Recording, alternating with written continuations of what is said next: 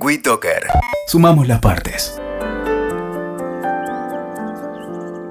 El maestro Pablo Picasso estaba en París, sentado en un café al aire libre, dibujando un boceto, a mano alzada. Un admirador que lo reconoció se le acercó visiblemente emocionado y le pidió por favor que le hiciera un retrato. Picasso aceptó y rápidamente con su clásico estilo trazó el rostro del hombre. ¿Cuánto es? Le preguntó al artista. Diez mil francos, le dijo Picasso. ¿Cómo diez mil francos? Si solo tardó dos minutos. No, no, no. Usted está equivocado. Tardé toda la vida. WeToker.